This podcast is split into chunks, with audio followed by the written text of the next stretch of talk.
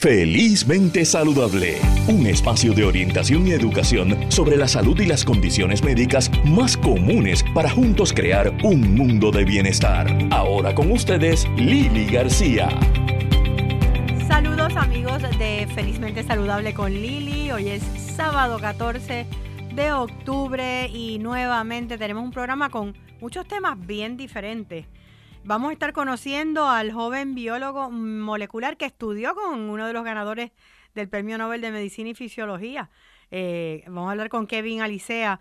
Vamos a estar hablando acerca de APAP, que es la Asociación de puertorriqueña para ayuda al paciente de psoriasis, con su directora Leticia López, acerca del Día Internacional de la Psoriasis que viene por ahí y todos los eventos que hay relacionados. También conversamos con la doctora Wilma Virella, patóloga, ya ha estado con nosotros antes. ¿Cuáles son los diferentes tipos de cáncer de seno y qué quiere decir cuando alguien dice que un cáncer es agresivo?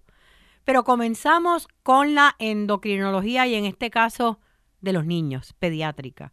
¿Qué señales de problemas de tiroides podemos ver en niños que nos avisan que hay algo que está ocurriendo?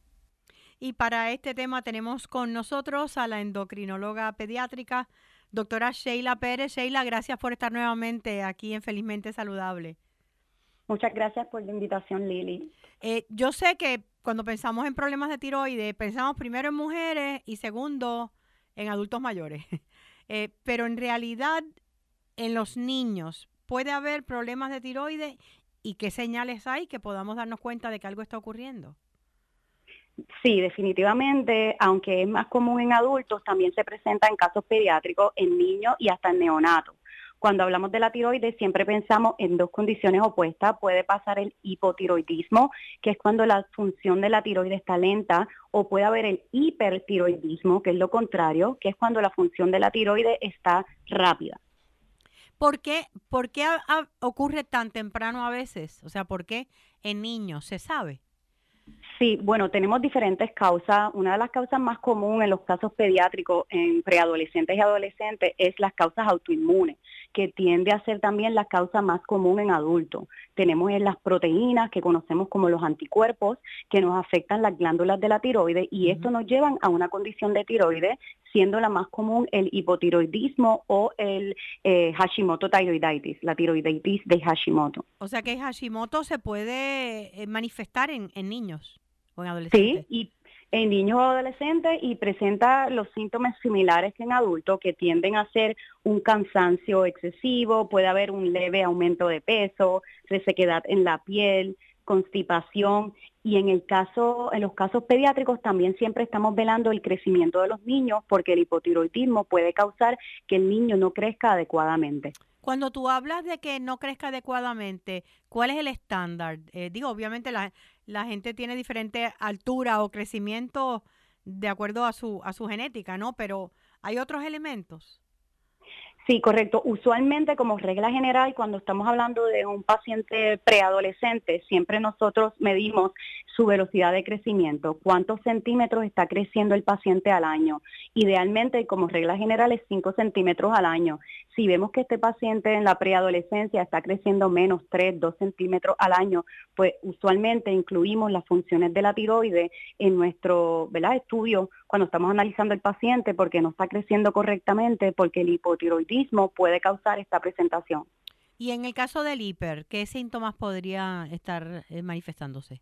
En el caso del hiper es lo opuesto, siempre yo explico a mis pacientes, es tener esta glándula de la tiroides siempre activa, así que podemos tener taquicardia, los latidos del corazón están bien rápidos, algunos pacientes los pueden describir como punzadas en el corazón o dolor de pecho, eh, pueden tener hiperdefecación, que esto es que van muchas veces al baño a hacer número dos, ah, no necesariamente tiene que ser diarrea, pero que van frecuentemente, a veces vamos una vez al baño, dos veces, pero hay pacientes que van tres, cuatro, cinco veces al baño. Hacer número dos, eso es hiperdefecación. Los niños pueden estar nerviosos, pueden estar ansiosos, pueden estar sudorosos. A veces podemos ver unas manifestaciones en los ojos que se conoce como exostalmos, que es que ¿verdad? se ven los ojos como un poquito brotaditos para poderlos definir como si estuviéramos un poquito asustados y esto tiende a ser por el hipertiroidismo.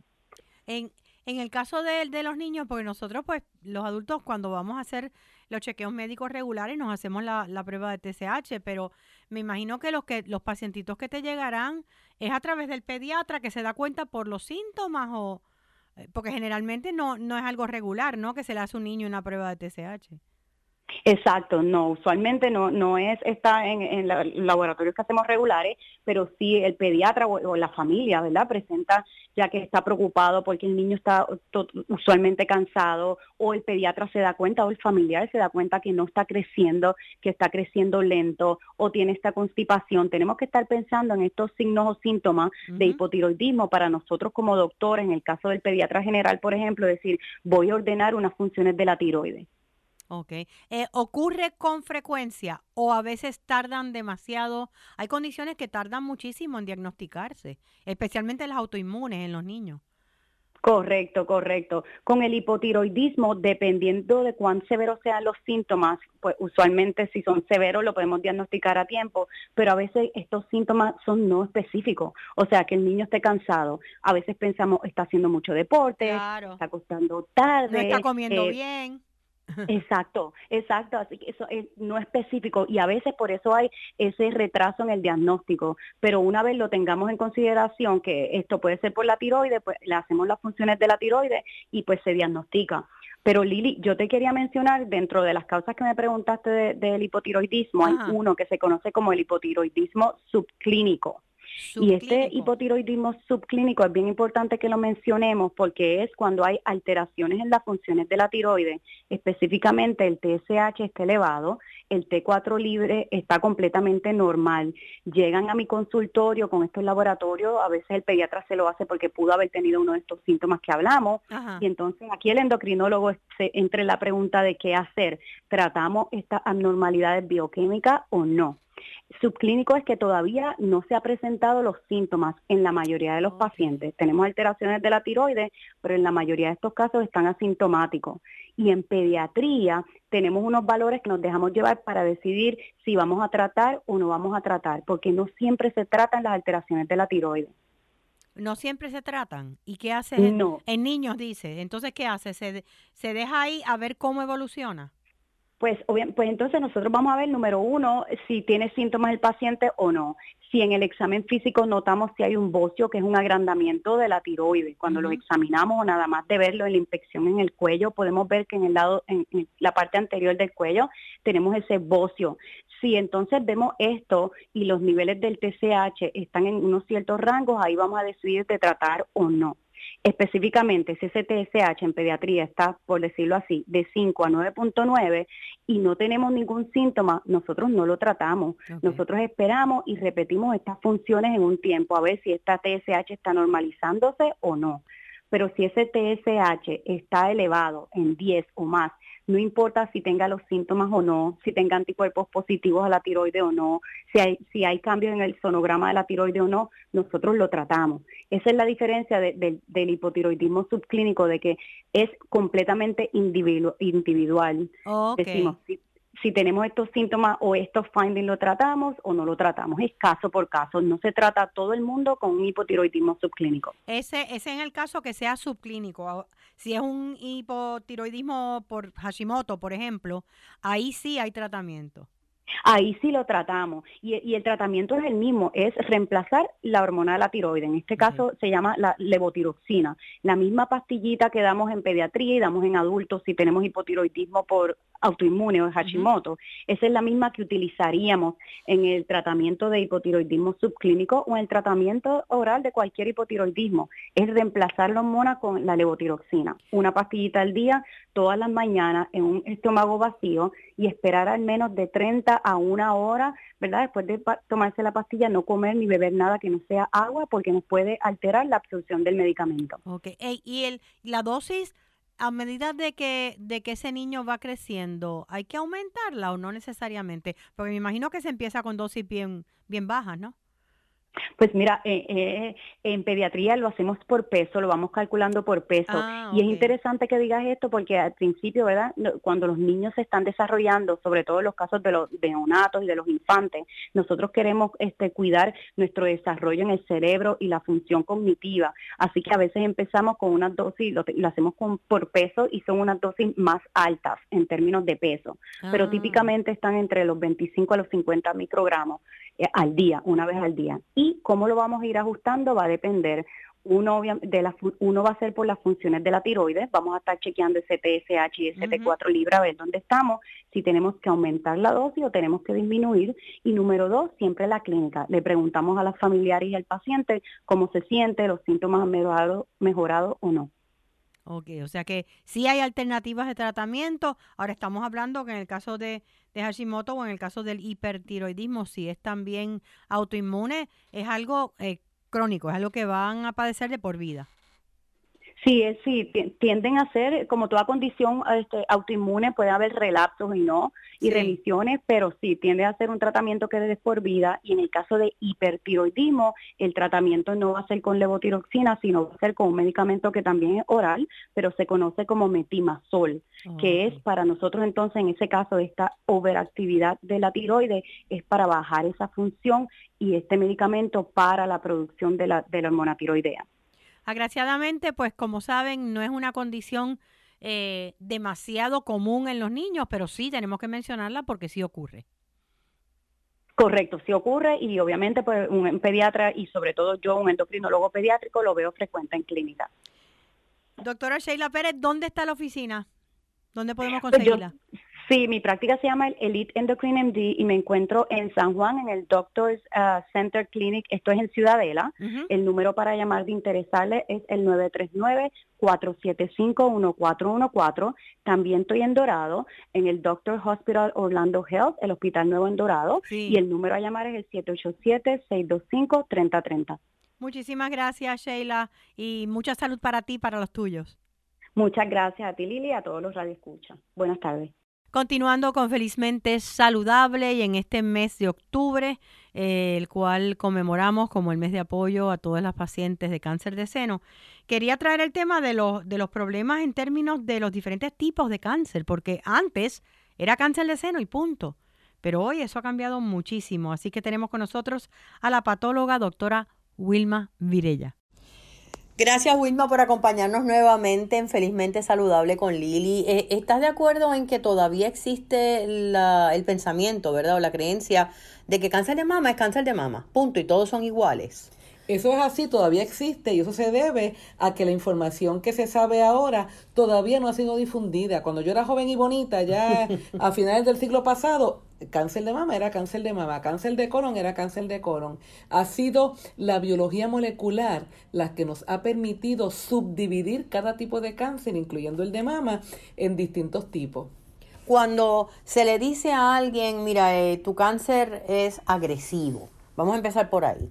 ¿A qué se refieren cuando se habla de un cáncer agresivo? Que generalmente es el, el, el radiólogo, ¿verdad? O el patólogo el que le dice esto por primera vez a la persona, al paciente. Sí. El radiólogo encuentra la masa y encuentra el cáncer, pero es el patólogo quien dice, y eso depende del tipo de célula que se ve en el microscopio, pero además de eso, depende también de los cambios moleculares que hayan habido en los genes de ese tumor. Y eso es algo que se ha ido desarrollando en esta última década, dos décadas. O sea que cuando se habla de un cáncer agresivo, es un cáncer que qué? Es un cáncer que es más difícil de tratar con quimio y radio porque las células no necesariamente van a responder y es un cáncer que va a tirar metástasis a otros órganos aparte de la mama. Se va a ir a los, a los ganglios linfáticos, se puede ir a los huesos, se puede ir al hígado, se puede ir hasta el cerebro. De hecho, yo he visto cáncer de mama en tiroide, que es lo que yo principalmente hago. Eh, y estos tumores más agresivos son los que son más propensos a regarse por el cuerpo y regarse más rápido. Son los que son más propensos a que después de quimio y, o, o una combinación de quimio y radio recurran, vuelvan a, a- a resurgir. Eh, pero eso no quiere decir que no puedan curarse. O no, eso no puede decir que no puedan curarse, pero sí es importante que, que entendamos que estos tumores, particularmente los agresivos, mientras más pronto los detectemos, más fácil es que los curemos porque los cogemos antes de que se hayan empezado a regar. Una vez estén empezados regados por el cuerpo, pues ya es más difícil. Además, el, el cáncer que, que, que le diagnostican a usted hoy, si usted no se lo diagnostican hoy y se lo diagnostican el año que viene porque usted no fue a hacerle su mamografía, por la razón que sea, no es el mismo, porque hay unas mutaciones que me llevan las células benignas a hacerse malignas, pero estas células siguen mutando y poniéndose cada día peor. O sea que, puede cambiar el tipo oh, de cáncer. Sí, el tipo de cáncer definitivamente cambia, porque los cambios este, genéticos no se detienen en esta célula maligna ya. Esas células que se siguen dividiendo siguen desarrollando otros cambios genéticos que las pueden hacer peor. Ok, o sea, de ahí la importancia de la detección temprana. Bien importante la detección temprana antes de que el cáncer se riegue y antes de que los cambios genéticos hagan que sea más agresivo. Ahora mismo, en términos de lo que se espera eh, de la edad para una mujer hacerse una mamografía, ¿cuál sería? Pues mire, yo entiendo que a los 40 años que están empezando, pero pacientes que tienen historial familiar, su mamá, su hermana, una abuela que haya tenido cáncer, deben insistir a que se los haga antes. Okay. Antes sería que 30, 30, 35 años, años. 30 años. Y los cánceres en mujeres más jóvenes tienden a ser del tipo más agresivo. Por eso es importante que estas personas que tienen historias en su familia vayan temprano, cosa de que se puedan tratar lo, lo más pronto posible. Cuando hablamos de tipos de cáncer, ¿qué podemos encontrar? Ok, este, histológicamente, que eso quiere decir el tipo de tejido que yo veo en el microscopio, pues tienes ductal, tienes lobular, tienes anaplásico, tienes varios tipos, pero ahora mismo, aunque eso ciertamente es importante en el reporte eh, que se le da al, al hematólogo oncólogo, que es el que va a tratar el cáncer, es bien importante el estudio molecular, que es el estudio de cambios genéticos que sufren esas células y que se ven no necesariamente estudiando el DNA directamente en todos los pacientes, sino en estudiando proteínas que esas células hacen que se vean en el, en el citoplasma. Que las crean. Y los que las crean y nosotros las podemos medir. Las podemos medir con, con estudios de inmunohistoquímica principalmente eh, y también de, hay otros estudios también que la, las pueden ver, pero lo más importante es inmunohistoquímica que estando yo empezando a ver mama a principios de siglo, todavía estos estudios que son el ER, IR, PR o PR, HER2, HER2, lo digo en inglés porque la gente automáticamente lo dice en inglés, sí. HER2. Eso se empezó a hacer y, tuvimos que ir a los planes médicos para que los entendieran la importancia y lo cubrieran, porque antes no lo cubrían y había que tener una orden especial del médico. Ahora tan pronto el patólogo ve que hay un cáncer de mama, automáticamente se sabe que lo va a pedir esas pruebas y que el plan los va a pagar. Y RPR y HER2 y también el, el KI 67 que me da una indicación de cuán rápido se están reproduciendo esas células. Hasta ese detalle. Hasta ese detalle. Y entonces este, los dividimos en los que son ERPR positivos, que esos son los menos agresivos, el PR positivo nada más, pero con ER negativo ya es el segundo, el HER2 positivo sería el tercero y el que no tiene ninguno de ellos positivo es el más agresivo. Eh, molecularmente hablando, son los que se ven, que recurren más, que mandan más metástasis, etcétera.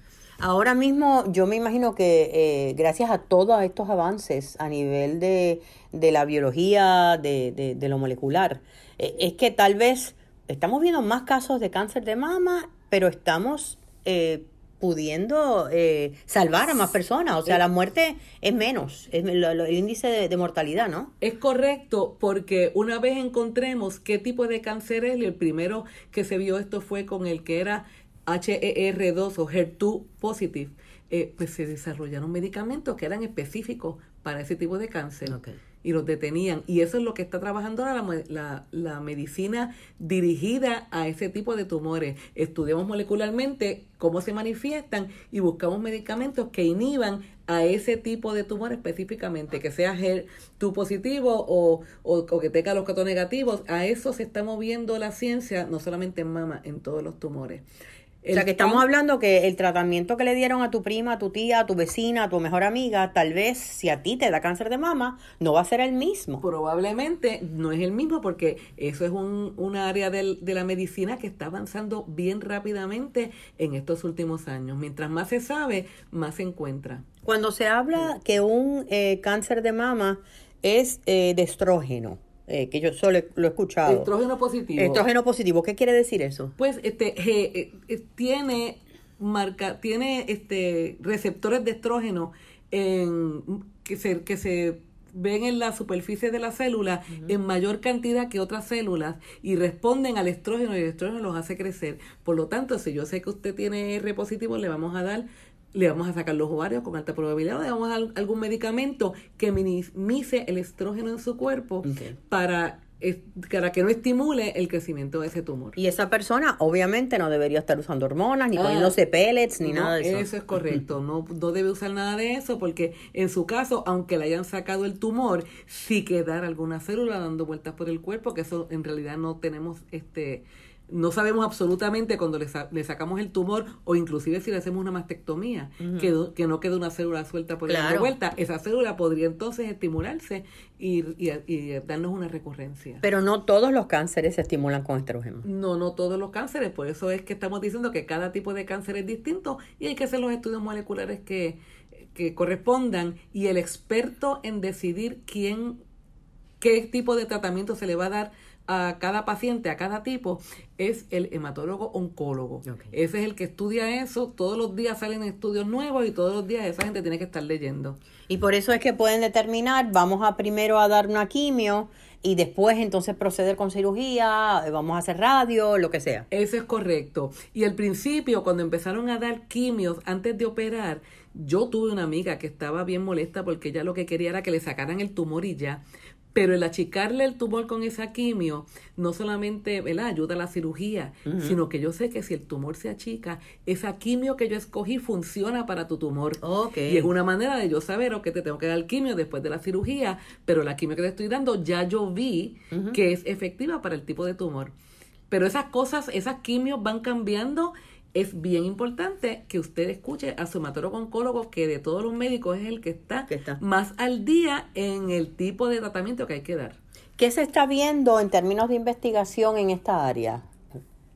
Bueno, están aumentando, tanto para cáncer de mama para- como para otros cánceres, están aumentando el número de medicinas que son dirigidas a cánceres en específico. Mientras más estudios moleculares se hacen en los tumores y más entendemos cómo es que funcionan, qué receptores expresan que nosotros podamos con un medicamento este tapar para que no, ¿verdad? para que la célula muera, pues más medicamentos salen que puedan ata- atacar cada uno de esos cánceres. Que eso es maravilloso. Es maravilloso. Es maravilloso. es maravilloso. ¿Dónde la podemos conseguir? ¿Cuál es el laboratorio? Bueno, nosotros en Puerto Rico Pathology, eh, eh, ese laboratorio de patología tiene tres médicos especialistas en mama precisamente, la doctora Elba Torres, la doctora Lorena Di Pascuales y el doctor Carlos Añeses, y allí a la orden nosotros tenemos los- las pruebas que se le tienen que hacer y tenemos una comunicación constante tanto con el cirujano como los hematólogos oncólogos de nuestros pacientes para estar segura que la información fluya efectivamente. Muchísimas gracias nuevamente, doctora Wilma Virella. Gracias por tanta información valiosa. Y nosotros regresamos en breve. Quédate con nosotros, oriéntate, edúcate y vive felizmente saludable en Radio Isla 1320. El hipotiroidismo puede tener muchas caras. El cansancio y la falta de energía, cambios emocionales y la dificultad para concentrarte. Tu piel luce diferente y estás perdiendo cabello o aumentas de peso sin razón alguna. Podría ser hipotiroidismo, lo que hace que tu metabolismo se ponga lento y afecta el funcionamiento de tu cuerpo. Habla con tu médico hoy, pregúntale por la prueba de TSH y presenta tu mejor cara. Si tiene alguna condición crónica como hipotiroidismo, hable con su médico para ver si una receta de 90 días es adecuada para usted. Con una receta de 90 días tendrá el tratamiento suficiente para tres meses y así será menos probable quedarse sin su medicamento. Además hará menos viajes a la farmacia y un copago solo cada 90 días. Si su médico establece que el medicamento a largo plazo es eficaz y lo tolera bien, pregúntele hoy si una receta de 90 días es adecuada para usted. Auspicia AbbVie. Seguimos con más en Felizmente Saludable. Ahora con ustedes, Lili García. De regreso a Felizmente Saludable con Lili. Bueno, esta tarde estaré participando de un evento educativo en Ponce. Este evento es sobre la condición de dermatitis atópica y otras condiciones, eh, ¿verdad?, que suelen acompañarla. Ahí estaremos junto a B-Health en Plaza del Caribe en Ponce desde la 1 de la tarde hasta las 5 de la tarde. Así que los esperamos, pasen por allá, eh, como siempre. Eh, va a haber todo el tipo de apoyo, todo el tipo, ah, van a haber pruebas de cernimiento. y va a ser un evento educativo bien interesante para todas las personas que, que padecen de dermatitis atópica o que conoces a alguien que la padece. Y hablando de condiciones, este próximo 29 de octubre es el Día Mundial de la Psoriasis. Eh, todavía al día de hoy la lucha eh, a favor de los pacientes de psoriasis, de sus derechos, eh, está ahí, se está dando. Y una de las organizaciones que, que está al frente en eso es APAP, la Asociación Puertorriqueña de Ayuda al Paciente de Psoriasis. Y tenemos con nosotros a su directora Leticia López. Leti, gracias por estar con nosotros nuevamente. Gracias a ti, Lili, por siempre invitarnos y contar con nosotros. Yo sé que el mes de octubre, pues es un mes que, aunque muchas personas lo relacionan con el cáncer de seno, ¿verdad?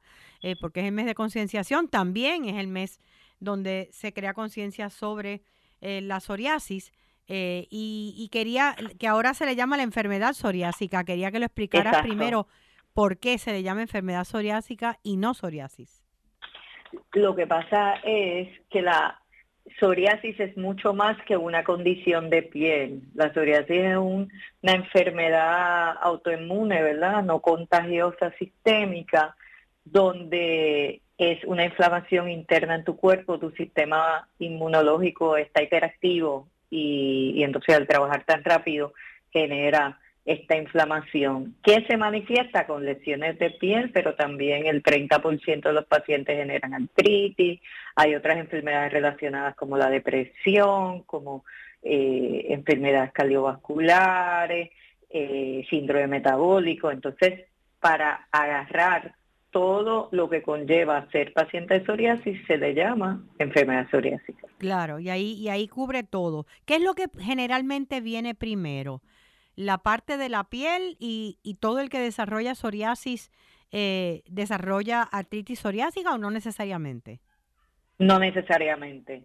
El, en la mayoría de las ocasiones, primero se manifiesta la psoriasis eh, en condición de piel, uñas, eh, hay psoriasis inversa, ¿verdad? Que es en las partes íntimas, pero luego se manifiesta la artritis. Sin embargo, hay muchos pacientes que reumatólogos nos han comentado que cuando ellos vienen y ven el tipo de manifestación y síntomas que están padeciendo los pacientes, dicen, aquí esto es artritis psoriásica, yo voy a identificar y encuentran esa lesión de piel bien escondida, ya sea grande la oreja, ya sea una lesioncita de piel seca en el codo, eh, pero regularmente se manifiesta primero las lesiones en la piel, en la piel o en las uñas, porque el paciente que tiene manifestación en las uñas tiene más alto riesgo de sufrir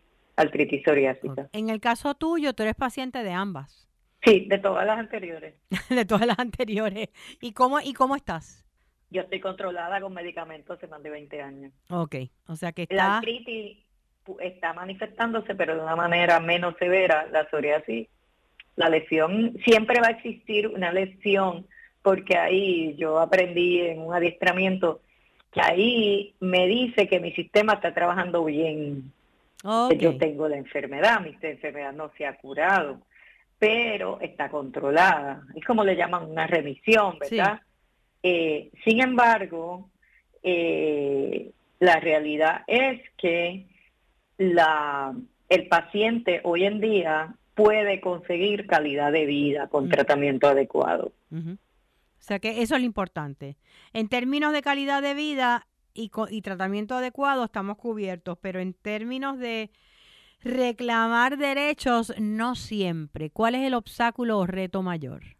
Pues mira, el Día Mundial de la Psoriasis que se celebra el 29 y en Puerto Rico lo celebramos el 28 con una gran actividad. El tema de este año es acceso para todos. Entonces, cuando tú vas a ese tema grandísimo, si nosotros venimos a ver, nosotros tenemos especialistas, ¿verdad? Dermatólogos, reumatólogos, internistas, poco dermatólogos. Pero hay. Eh, pero hay. En los tratamientos, Puerto Rico tiene posibilidad de acceso a todos. Que pues eh, tenemos, ¿verdad? Estamos influenciados por una eh, nación americana muy poderosa y está en el acceso a todos aquí. Sin embargo, no todo el mundo puede obtener ni el acceso al médico ni el acceso al tratamiento. Y muchas veces el médico primario se ve imposibilitado de darle ese apoyo al paciente que le quisiera dar, porque entonces viene, ¿verdad?, el elemento de que no le permiten eh, con su criterio clínico darle ese tratamiento al, al paciente porque él no es especialista. Eh, sin embargo, pueden tener los adiestramientos, aquí hay ¿verdad? Hay adiestramiento para todos los médicos y a Fundación Bechara, por ejemplo, hace adiestramiento y los primarios se entrenan. Este, eh, así que es importante que el paciente en buscar la igualdad, porque todos luchamos por los derechos, tenemos deberes de mantenernos en tratamiento que nos envían, de cuidarnos, de alimentarnos bien, ¿verdad? De, de hacer ejercicio, todos tenemos ese deber, pero también está, ¿verdad?, el derecho al acceso. Y eso es un tema que todos los días yo escucho una historia. Sí, el, y el derecho al acceso principalmente es porque no tienen el, el seguro médico, no les cubre medicamentos, porque no hay médicos en su área. Los dos. Eh, el, vamos a decir que lo de los médicos es complejo y difícil, especialmente norte, área después de Arecibo, eh, Aguadilla, todo eso por ahí, Mayagüez, suroeste, Ponce, limitado. Eh, ya de Caguas en adelante, pues hay más acceso, Macao tiene acceso, o sea, hay médicos dermatólogos en distintas áreas y hay nuevos también ascendiendo pacientes nuevos en Caguas, en Plaza de las Américas, en, otros lugares. En términos de, de, cabildeo y de y de buscar estos derechos, ¿dónde está APAP? Bueno, APAP, el paciente que se comunica con APAP eh, trabajamos para tratar de que tenga ese acceso. Y número dos, APAP tiene un proyecto de ley que eh, sufrió unas modificaciones en la Cámara y el Senado, que entonces ya nos aguantamos porque todos son muchos pero. Entonces ese proyecto de ley lo reviraron y ya no, me decía una consultora, ¿verdad? Legal, me decía, Leti, eso ya es un proyecto de ley inservible para ustedes eh, este, porque todo está justificado a fondo. Y entonces, pues, eh, yo entiendo la situación, pero la salud yo creo que es lo más importante que debe tener el país, ¿verdad? Y la educación y la seguridad en ese orden. Y este, esto es un problema que estamos teniendo. Trabajamos mano a mano con la oficina del procurador del paciente, que sabemos que tienen también las manos atadas. Sí, muchas veces. Eh, y, y pues de la, pues el comisionado de seguros es el que defiende al paciente con plan privado, pero no sé a quién defiende. Sí, a veces no se sabe, es cierto. Eh, en términos, en términos de grupo de apoyo, ¿lo siguen teniendo en la, en la asociación? Mira, el grupo de apoyo que está teniendo mucho poder es el grupo de WhatsApp, con el 787-376-7604. Ah. Los pacientes nos escriben y lo incluimos al grupo de miembros de APAP y ahí todos los días eh, un paciente pregunta algo, damos información distinta, actualizamos. Ese WhatsApp tiene más de 50 pacientes y estamos invitamos todos los que quepan. Eh, repítelo por favor, Leti. 787-376-7604. Ese es el teléfono para el eh, eh, registrarse en el grupo de apoyo de WhatsApp. Exacto, y es el teléfono de. Así que cualquier cosa me, me, escriben por ahí y que la persona que lo tenga le va a contestar. Cuando una persona es diagnosticada inicialmente, o sea, ¿hay una edad más o menos? Eh, eh, no, puede dar a cualquier edad. Pueden nacer con psoriasis. O sea que... Pero hay un bra hay un braque que mencionan entre la adolescencia a los treinta y pico de años donde muchas veces eh, hay una alta incidencia. Hay que recordar, Lili, que el manejo de emociones, estrés y ansiedad es uno de los acelerantes, ¿verdad? Eh, para poderse manifestar la, la enfermedad. Sí. Se habla de un factor hereditario, se habla de, de pues, un evento postraumático, vivimos con mucho estrés, pueden ser factores y pues a mí por ejemplo me comentaba un papá que su hijo lo manifestó de una manera bien severa cuando se le murió su mascota. Ay, bendito. Pero ya estaba diagnosticado o le o le surgió. Eh, en verdad no es tan claro si, o sea, previamente no estaba diagnosticada. Ah, ok. Fue, quizás tenía alguna lesión o algo, pero ellos pues lo veían como algo normal y cuando surgió esta, bueno, trauma, porque es un trauma. Claro. Eh, este, pues, la afecta directamente afecta directamente al sistema inmunológico. Todo todo choque emocional te va a afectar el sistema inmunológico y si estaba allí latente la condición, eh, se exacerbó. O sea que es, es, natural la parte emocional en los pacientes todos los que los muchos que he entrevistado, ¿verdad? Eh, a través de ustedes, de la asociación de APAP, eh, la parte emocional es determinante. Yo te puedo hacer una anécdota mía. Yo estaba bajo un tratamiento antes de que surgieran todos estos medicamentos de nueva generación y yo estaba mucho mejor y el carro me dejó a pie. A los dos días yo era de nuevo paciente severa. Pero, dos días. Pero, Leti, porque el carro te deja a pie, bueno, si te deja a pie camino San Juan en Salinas, mujer sola de 21 años. Tienes toda la razón. Ok, retiro lo dicho. no fue que te dejó a pie, que tú ibas para el trabajo y dije, ay, mira, tengo que coger guagua o, coger taxi. Es que se... Que venía a San Juan a coger el tratamiento. Sí, no, no, no. Eh, es algo que te afecta la calidad de vida completamente. Totalmente. Y que, ni que tal vez no tenías en ese momento las herramientas para manejarlo. No había celulares, Lili, yo, yo no tengo 15 años, así que... Sí, no, es verdad. Eh, cuéntame de qué va a ocurrir el día 28 de octubre para conmemorar ese Día Mundial de la Psoriasis aquí en Puerto Rico. Mira, el 28 de octubre este año rompimos el patrón. Tú has ido otras veces a nuestras actividades y se centraba en actividades en exhibidores, actividades educativas, en interacción este, entre pacientes y, líderes, ¿verdad?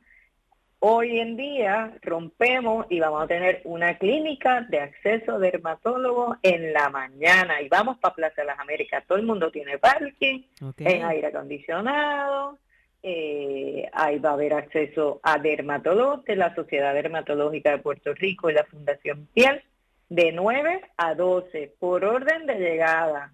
Ok, o sea que hay que llegar temprano. Hay que llegar temprano, ¿no?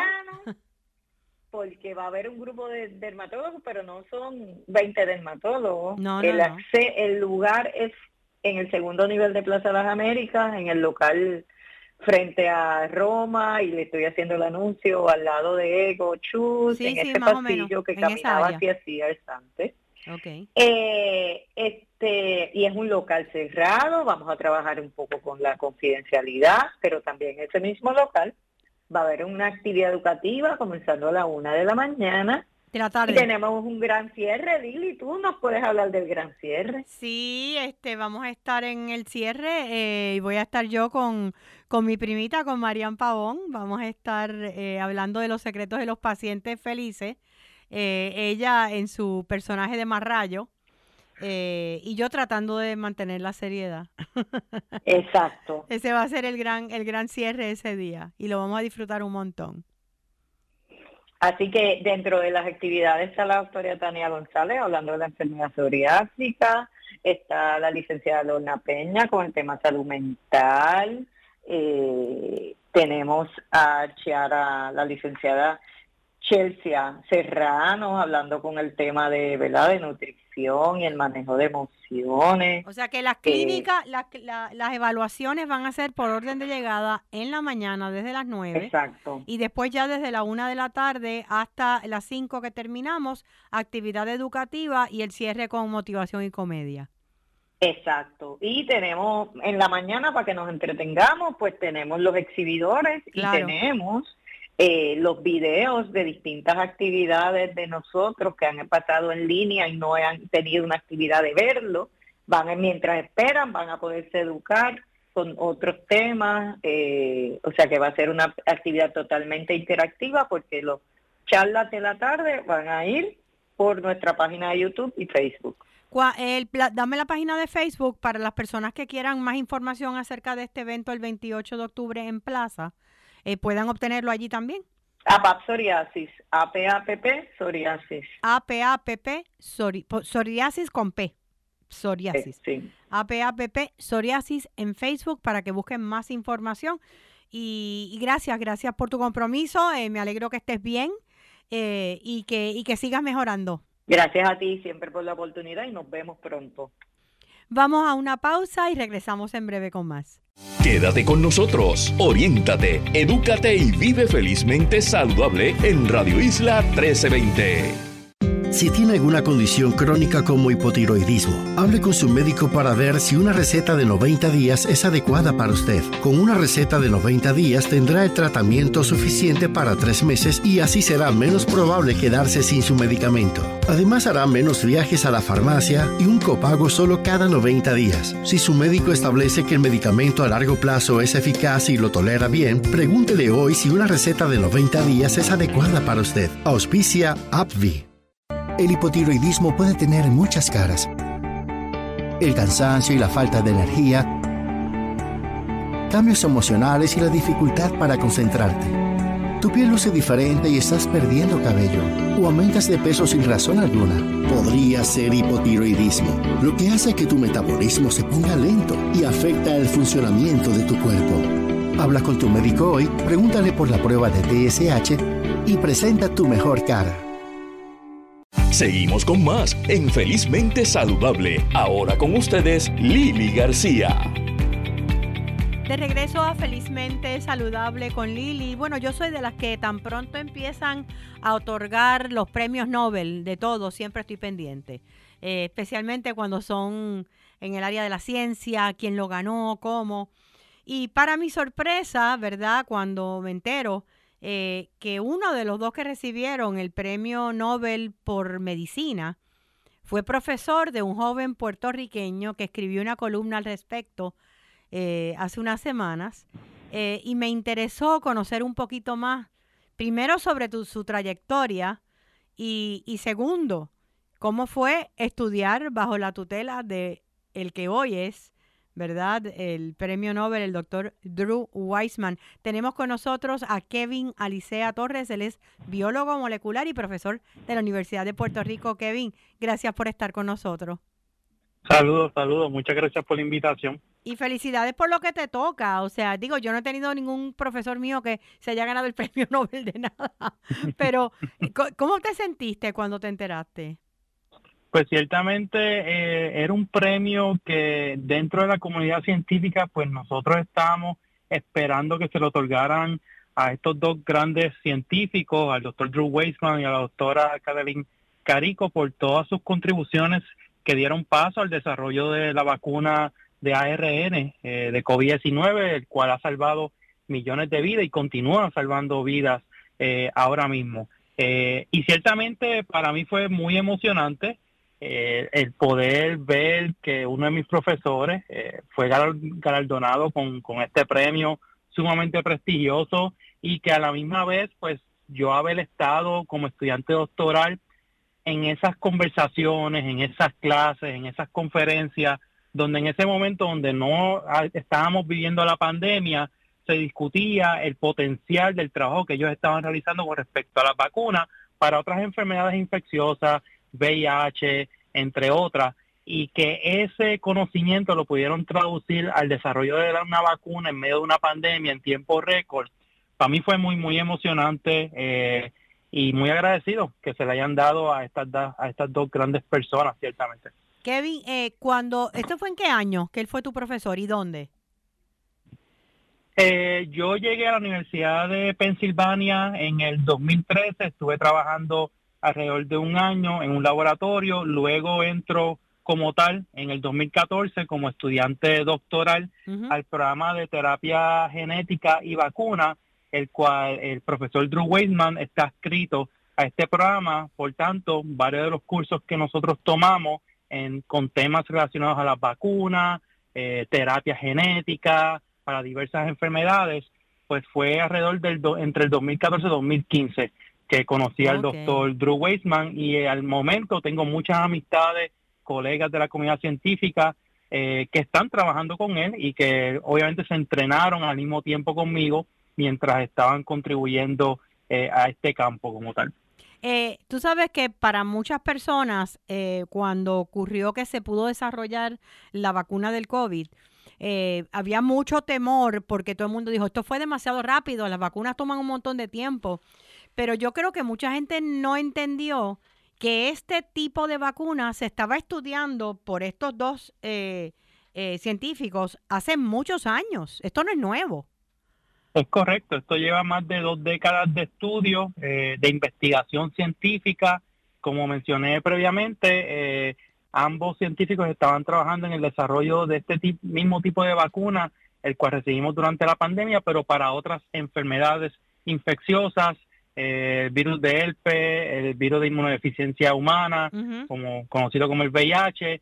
So, cuando surgió la pandemia, básicamente la plataforma que ellos desarrollaron en términos de la vacuna se pudo modificar e incluir la información necesaria para que una vez se inyecta a las personas esta vacuna, pues la misma puede desarrollar los anticuerpos específicos para el SARS-CoV-2, que obviamente causa el virus que causa COVID-19. Así que la plataforma ya estaba diseñada, ya había sido desarrollada por hace más de dos décadas.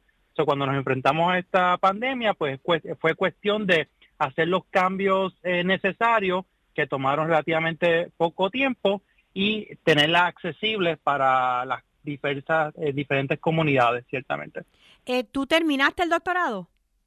Es correcto, yo terminé mi doctorado en el 2020, eh, cuando surgió la pandemia fue que defendí mi tesis doctoral.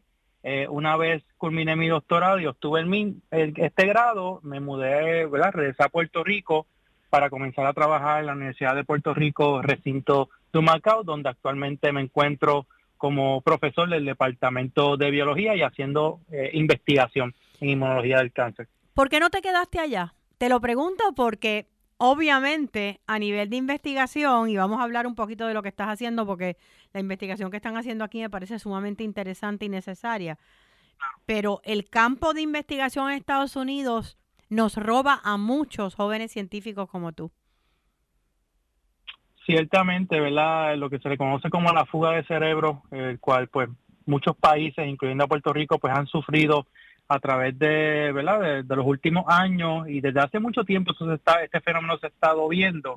En mi caso personal, eh, cuando se me presentó la oportunidad, para mí eh, fue muy emocionante porque de donde yo vengo, eh, mis raíces, mi trasfondo, ciertamente generaba una motivación en mí para yo regresarle a mi comunidad, a mi isla, traer este tipo de diferentes tipos de investigaciones eh, que obviamente se hacen a nivel de Estados Unidos, pero traerlas a Puerto Rico, hacerlas aquí eh, con estudiantes de nuestra comunidad, entrenarlos, porque ciertamente uno sirve como modelo a seguir para esas futuras generaciones. Y yo quería poder brindarle esas herramientas a nuestras comunidades eh, estudiantiles para que salieran preparadas y no solamente salieran a fuera de la isla para básicamente continuar sus investigaciones, sino que también motivarlos a que se queden y que vean en mí un ejemplo de que sí se puede, sí se puede hacer buena ciencia en nuestra isla, hay una comunidad científica robusta, eh, muy colaborativa, y eso yo lo vi estando en Estados Unidos y mientras cuando fui estudiante también, así que eh, eh, ese sentido de poder regresar a mi comunidad fue el factor clave de yo pues entonces llegar a esta decisión de regresar, ciertamente. El doctorado, sé que lo hiciste entonces en Pensilvania, pero ¿dónde estudiaste el bachillerato y la maestría? Eh, el bachillerato yo lo hice en la Universidad de Puerto Rico, recinto de Humacao, así que eh, regresé a mi alma mater, sí. Eh, lo hice en microbiología y una vez que obtuve mi bachillerato, me fui para Estados Unidos directamente al doctorado. Ok, fuiste directamente al doctorado. Y en la columna que Kevin Alice escribió, él menciona que él fue el primero en su familia, natural de Fajardo, ¿verdad? Es correcto, Cariduro. Cariduro. Y el primero en su familia no solamente obtener un doctorado, de obtener un bachillerato. Eh, eh, y, de verdad que te felicito y me siento tan orgullosa de lo que tú has logrado porque como tú hay tantos jóvenes que la familia opina por la razón que sea. ¿Por qué tú crees que tú fuiste el primero? Pues eh, mi, mi padre y madre, pues, mi, mi papá no terminó ni, ni su octavo grado, porque obviamente pues tuvo que, que trabajar inmediatamente. Mi mamá este, apenas culminó eh, su grado de high school y en mi familia pues nadie tenía ese interés de continuar estudiando, no tenían la educación, no tenían la motivación y ciertamente tampoco tenían los modelos a seguir. No había nadie en nuestra familia que haya tenido algún grado de bachillerato ni un grado de doctorado. Y enfocándome en el bachillerato, esto es un ejemplo que quizás yo lo vi hace 15 años atrás, pero ciertamente es algo que todavía y continuamos viendo en las distintas familias acá en Puerto Rico. Todavía hay muchos jóvenes que son primera generación que están culminando su bachillerato y ciertamente esto trae una serie de retos, el cual no se habla mucho. El reto de navegar el sistema académico, el reto de no tener modelos a seguir, que uno vea, uno se vea reflejado del barrio que uno sale, del residencial que uno sale. También pueden salir otras personas con profesionales, profesiones en la ciencia y eso conlleva, ¿verdad? Una, una serie de obstáculos, eh, lleva que pues uno fracase, yo fracasé mil veces y eso no se habla mucho en nuestras profesiones. Nosotros no hablamos de todos los fracasos, hablamos de que Kevin escribe una columna que tuvo un profesor, eh, ¿verdad? Que ganó el premio Nobel, pero detrás de todo eso es como un iceberg. Eh, ahí hubo eh, F, ahí hubo este, retos financieros, ahí hubo una serie de cosas que obviamente pues no, no, no, no hablamos a menudo. Seguro. Yo creo en eso, yo creo en, compartir los fracasos de uno porque uno es un ser humano, uno también tiene retos, uno tiene obstáculos, barreras del idioma, entre otros. Y al final del día uno inglés puede sobrepasar y sí se puede. ¿Sabías inglés cuando llegaste allá a hacer el doctorado? Eh, ¿Me puedes repetir la pregunta? Que si, que si sabías inglés.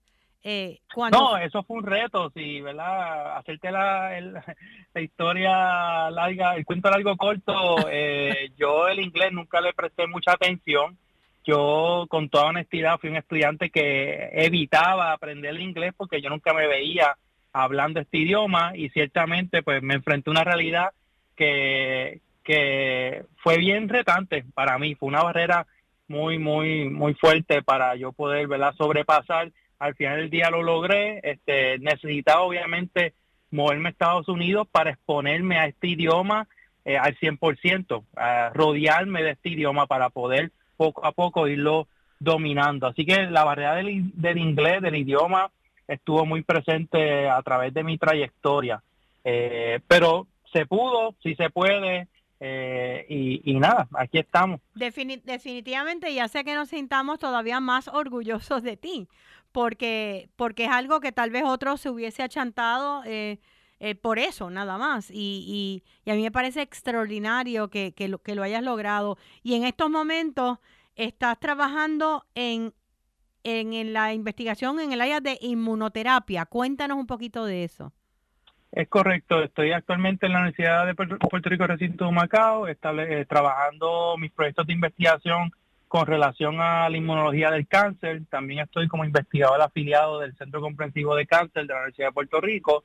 Y mi proyecto eh, lo que busca es básicamente utilizar nuestro propio sistema inmunológico para combatir esta enfermedad. El sistema inmunológico, eh, en efecto, tiene la capacidad de detectar, reconocer y eliminar las células cancerosas que se desarrollan en nuestro cuerpo.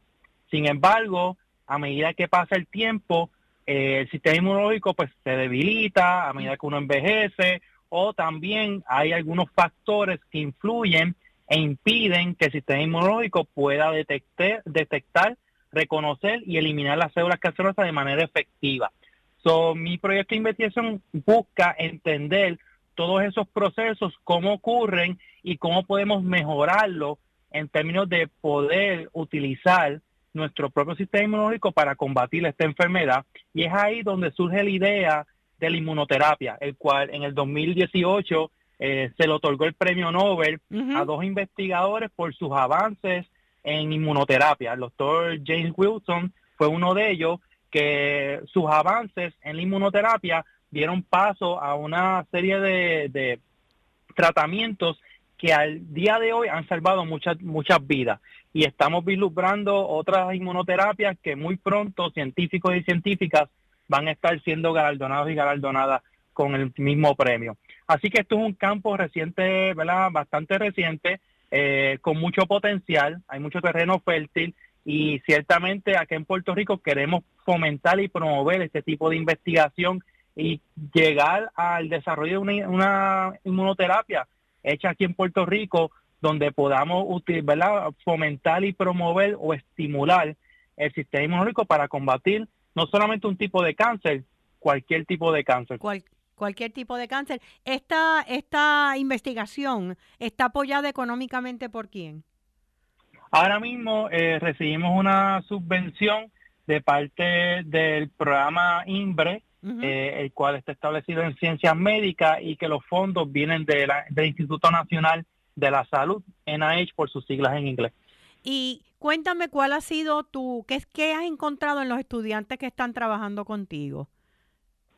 Pues ciertamente eh, para los estudiantes ha sido toda una aventura. Ellos, cuando yo les hablo de cómo nosotros podemos utilizar nuestro sistema inmunológico y cómo el sistema inmunológico eh, se comunica y está interconectado con esta enfermedad y el potencial que tiene, ciertamente eh, se ven muy entusiasmados en aprender más, eh, porque nosotros escuchamos el sistema inmunológico y la respuesta inmunológica para otras enfermedades, particularmente cuando nos enfermamos con un patógeno, una infección viral, una infección o, o, las condiciones autoinmunes.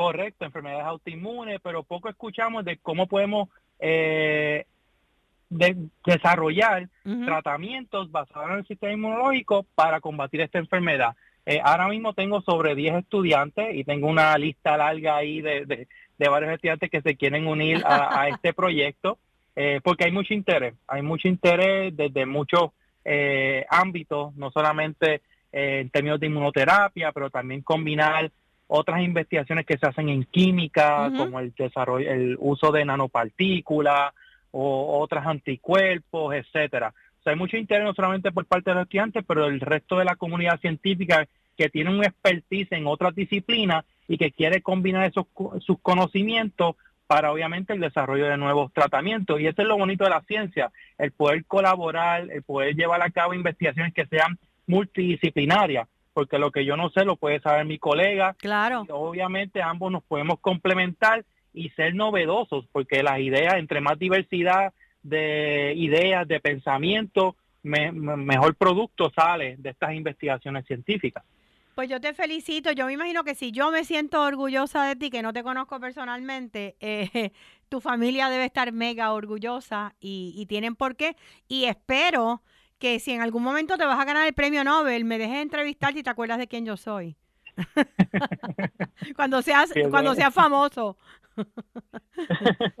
no, gracias Lili, gracias por tus palabras, por el apoyo y por el espacio que me brindas para compartir un poco de mi trayectoria, mi experiencia y un poco de mi ciencia con, con tu audiencia. Así que muy agradecido. Muchas gracias, muchas bendiciones, mucho éxito en este proyecto eh, de estudios de inmunología y eh, a ustedes amigos, bueno, ya nos vamos despidiendo.